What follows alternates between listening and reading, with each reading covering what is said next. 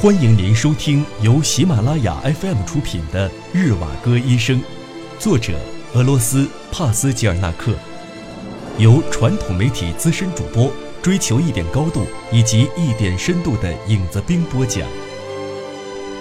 第二十五集，三。有两条大路从东往西贯穿了美溜子耶沃城，一条是土路。穿过森林后，就通往了吉布申诺。吉布申诺是个买卖粮食的小镇，行政区隶属于美留子耶沃的下一级。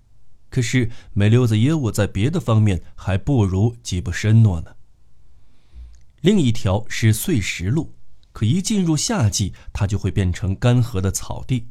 这里是通往比留奇的，那是离美留子耶沃很近的两条铁路交汇的一个枢纽站。六月份的时候，吉布申诺出现过一个由当地的磨坊工人布拉热伊克宣告成立的吉布申诺共和国。这个独立的国度存在了两个星期后就消失了。吉布申诺共和国是依靠着二百一十二步兵团的部分逃兵组建的。这部分逃兵携枪离开了驻守的阵地，经过比留奇，来到吉布申诺，恰巧撞上了革命。这个由部分逃兵组建起来的共和国不认同临时政府，并且脱离了俄罗斯。布拉热伊可年轻时曾经跟托尔斯泰通过书信，是个教派分子。他宣布吉布申诺的成立是恒世不变的统治，会实施集体劳动与财产公有化，还要改乡的行政机关为使徒会。各种奇谈怪论总是从吉布申诺层出不穷地冒出来。它隐藏在一片枝繁叶茂的树林里，且不利于通行。混乱时期的文献里已经记载了这里一些不寻常的情况。之后因经常有强盗活跃在这附近，而令此地家喻户晓。人们休息或空闲的时候，时常会提起它。这儿有很多富庶的商贾，还有肥沃的土壤。靠近前线西面的那一片地方，有些风俗信仰与方言特色也都是从吉布申诺传过去的。现在有一些关于布拉热伊克的那位主要助手的谣传，人们断定聋哑人是凭借着灵气才可以开口说话的，一旦灵气散开，就成了个名副其实的哑巴。六月间，吉布申诺共和国被瓦解了。效忠于临时政府的一支军队攻占了这里，把那部分逃兵驱逐出境了。溃不成军的逃兵们只好向比留奇撤去。比留奇的铁路线外边有片被砍伐过的森林残址，大概有几俄里的范围。那儿到处是剩下的树桩，遍地都是草莓，没有运完的乱七八糟的柴垛铺满了一半的地面。还有之前那些季节性伐木工人居住的房屋，如今全都坍塌了。溃逃的逃兵就在这片森林里扎了营。四，扎布林斯卡纳伯爵夫人的别墅成为了日瓦格医生之前在那儿疗养，后来便留下工作，现在又即将要离开的陆军医院。伯爵夫人在战争刚刚爆发的时候就把它捐献给伤兵了。伯爵夫人的这座别墅有两层楼，就修在美留子沃耶的最好的那块地上，而这栋别墅刚好就在城里主要街道与中心广场的十字路口的位置上。以前士兵们都在这个广场上出操，现在晚上会在这里召开群众大会。因此，人们把这里称之为操场。这个广场处于交叉路口上，从别墅几个不同的角度往外望去，视野都非常的开阔。除了主街道跟广场之外，还能看到旁边一座相邻的院落，那里住的是户外乡人，寒碜的跟农村住户一模一样。伯爵夫人的旧花园就在别墅的后墙外。旧花园里有道门，可以直接通往邻居家的院子。扎布林斯卡纳一直没有把这别墅当回事儿。他在县里还有一块名为逍遥津的领地，这幢别墅只是他在城市办事的落脚点。夏天的时候，客人们会从各个地方往这里汇集。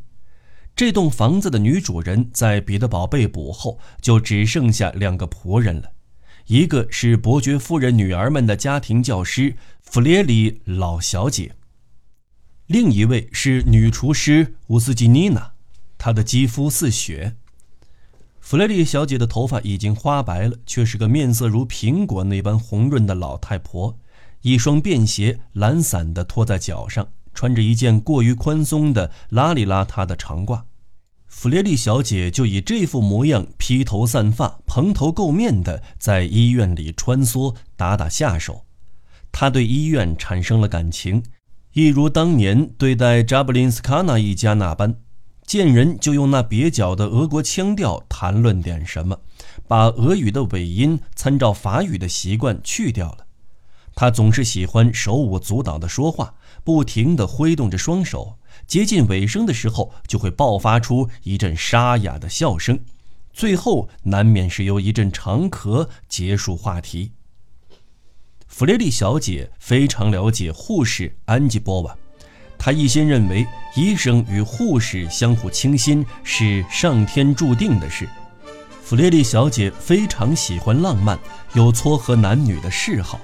这位年纪比较大的小姐总是会非常快乐地把他们两个撮合在一起。每到这时，她就会用手指耐人寻味地在一旁指指画画着，那副模样怪吓人的，调笑似的跟他们眨巴着眼睛。安吉波娃感到不明所以，医生倒是觉得非常的生气，而这位老小姐还是一如所有脾气怪诞的人那样。一直以来都把自己的错误观点摆在首位，无论如何都不愿丢掉。这栋房子里另一位女士乌斯基妮娜，古怪的天性更是有过之而无不及。她是个天生下身肥胖的女人，像极了一只抱窝的母鸡。她为人古板，却又干练到狡黠的地步。但是他的头脑是由极强的理智和幻想力组成的，尤其是对迷信有一种无法控制的偏好。乌斯基妮娜熟知很多民间的咒语，每次要离开家外出时，她都会对着钥匙孔念上几句咒语，说上几句请求炉火安然无恙以及自行辟邪的话后，她才会放心地迈出步子。乌斯基妮娜是吉布申诺某个乡村巫师的女儿。一旦那股奇怪的激情没有把乌斯基妮娜压倒，她可以整年不说一句话。如果一夕爆发，就没有办法阻止了。她满心所想的只有为真理而战。自从吉布申诺共和国被攻陷后，梅留兹耶沃就展开了一场反对各地无政府潮流的运动。每天晚上，居民们会自发地在操场上形成平静的集会，人数不算多。闲着无聊的当地居民都会悠闲地散步到这儿来，如同以前夏季的时候去消防队的前面露天闲坐着那般。这种集会受到了当地文教干事的赞赏，时常会从文教局或是路过的人群中委派些人给他们做指导。他们一直觉得最荒唐无稽的就是吉布申诺那个聋哑人的传说，因此在发言时会不停地加以揭露。尽管如此，梅溜子耶沃本土的小手工业者、士兵和原来老爷们家里的女仆却有着不同的看法。他们认为那个聋哑人的传说不是完全荒诞的，因此都站出来为他辩护。乌斯基尼娜也经常挤在乱哄哄的人群里，帮着聋哑人辩解。一开始，他还在为是否去抛头露面而犹豫不决，女人的羞涩心理一直在牵绊着他。后来，他渐渐地鼓起了勇气，大胆地顶撞那些在当地并不受欢迎的演讲者。他在不经意间就成了讲台上的主要发言者。操场上的说话声混成一片，穿过打开的窗子，传到了别墅里。如果在非常宁静的夜晚还能够断断续续地听到别人的发言内容，每次轮到乌斯基妮娜发言时，老小姐弗列里都会跑到一边说服大家要小心翼翼地去听，一边用那蹩脚的俄语杂乱无章而又兴高采烈地模仿着说：“说不过了，说不过了，跟串儿连珠炮似的，叫了一声哑巴，变了。”又变了。这位老小姐的心里暗自将这个口若悬河的刁蛮女人当作是崇拜的偶像。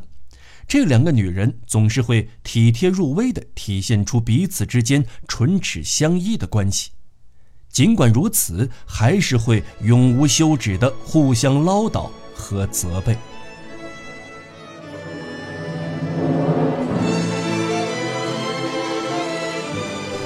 您正在收听的是由喜马拉雅 FM 出品的《日瓦戈医生》。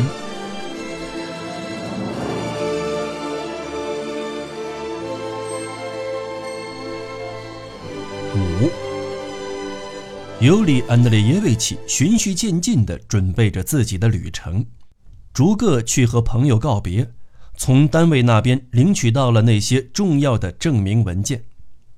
这个时候，这支前线部队的新政委正在上任的途中，在城里歇息了下来。不少传闻说，这位新上任的政委还是个乳臭未干的毛孩子。那时，政府正在准备一次大规模进攻，竭尽全力的想要把部队的士气提高。部队集结完毕后，组建了革命军事法庭，恢复了前不久才取消的死刑。在临走之前，日瓦格医生得去城防司令那儿办理注销手续。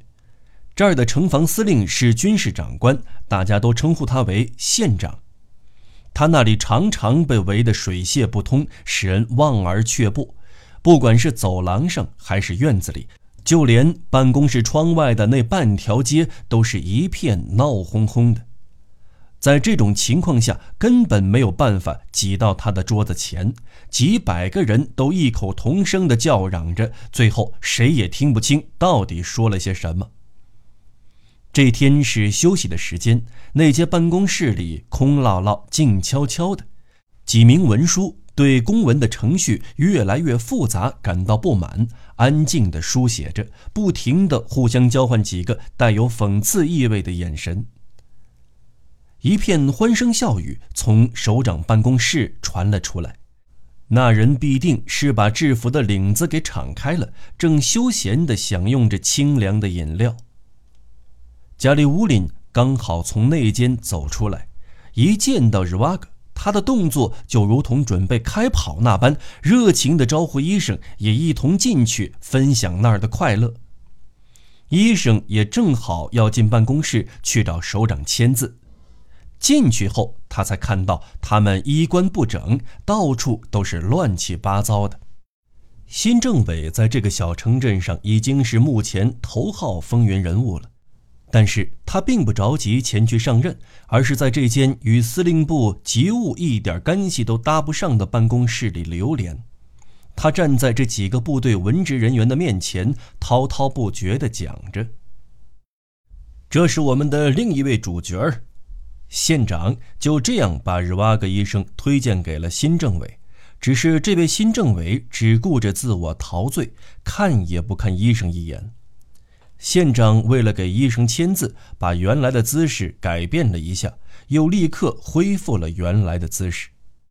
他很客气地用手势示意日瓦格，让他坐在屋子里那个低矮的软座凳上。整间屋子里就只有医生中规中矩地坐在那里，其他人的姿态一个胜过一个的放纵，不加检点。县长用手把头托起，学着皮切林的样子斜躺在写字台旁。他的助手身体肥硕，就坐在对面沙发的扶手上，盘起双腿，仿佛胯下是一副女士安具。加里乌林倒着骑在了椅子上，用双手夹紧椅背，把头靠在上边。年轻的新政委时而用手撑起，坐到窗台上；时而又从窗台上跳下来，像极了一头出动不久的狼，一分钟也不愿意歇息下来，踩着那细碎的步子在屋子里踱来踱去。他不停地说着比刘启逃兵的事。这位新政委跟传说中说的如出一辙。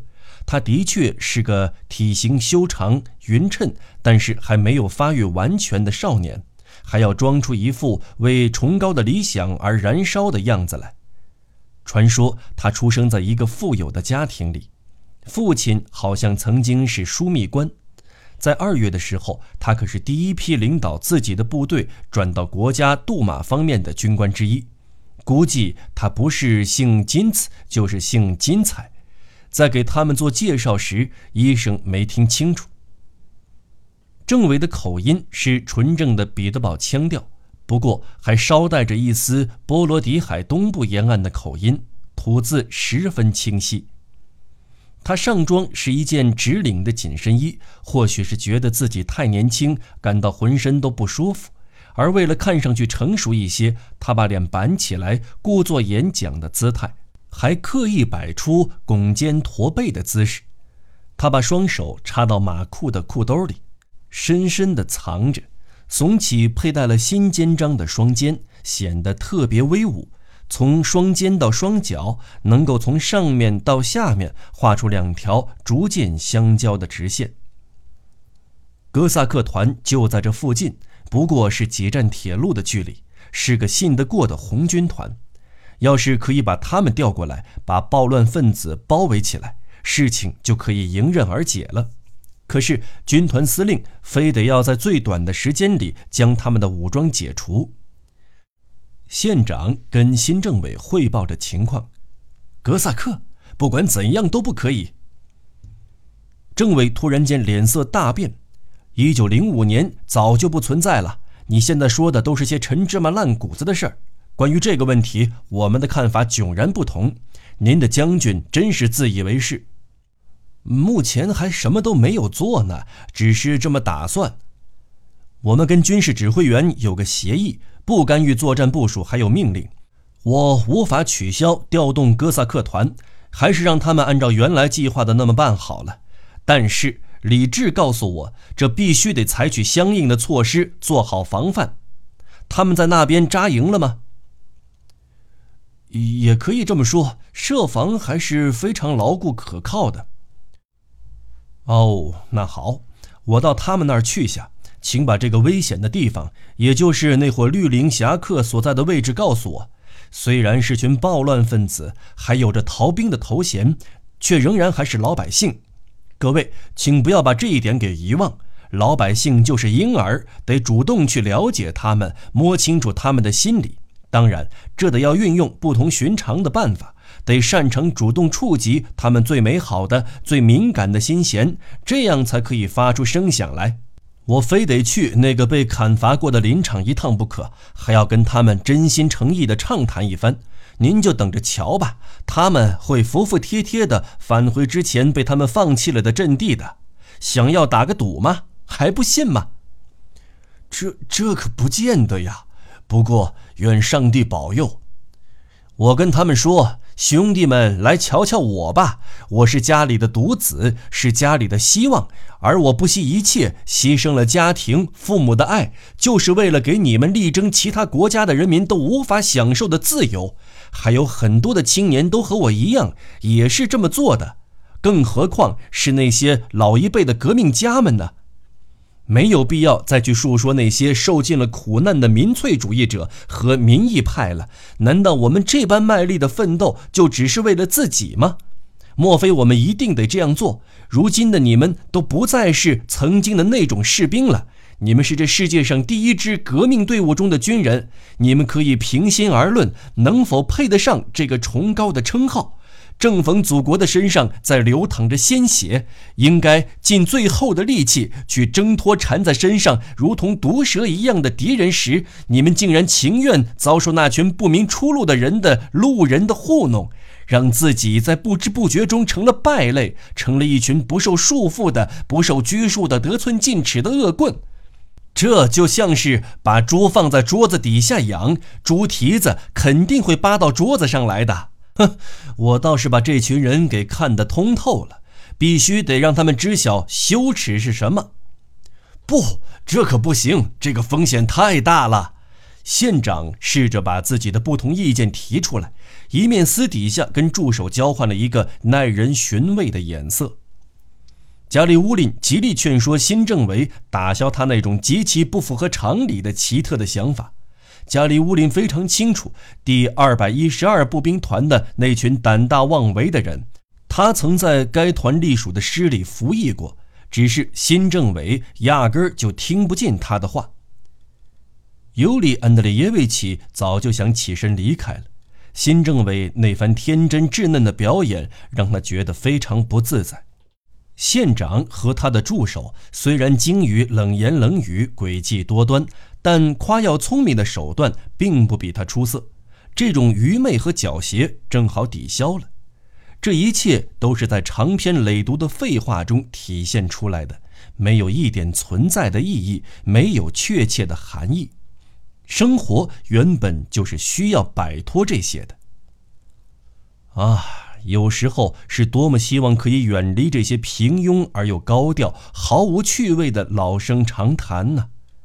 在好像无声的大自然的寂静里恢复自然的状态，要么就默默地长期献身于坚强的劳动中，要么就干脆沉浸在酣睡、音乐以及心灵交融之乐的无言里。医生这才想到。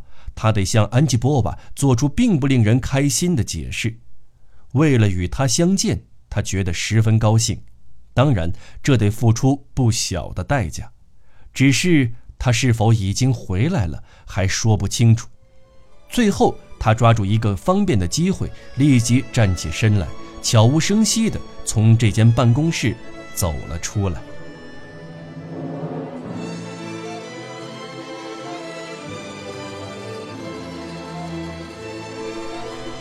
听众朋友，本期节目到此播讲完毕，我们下期节目再见。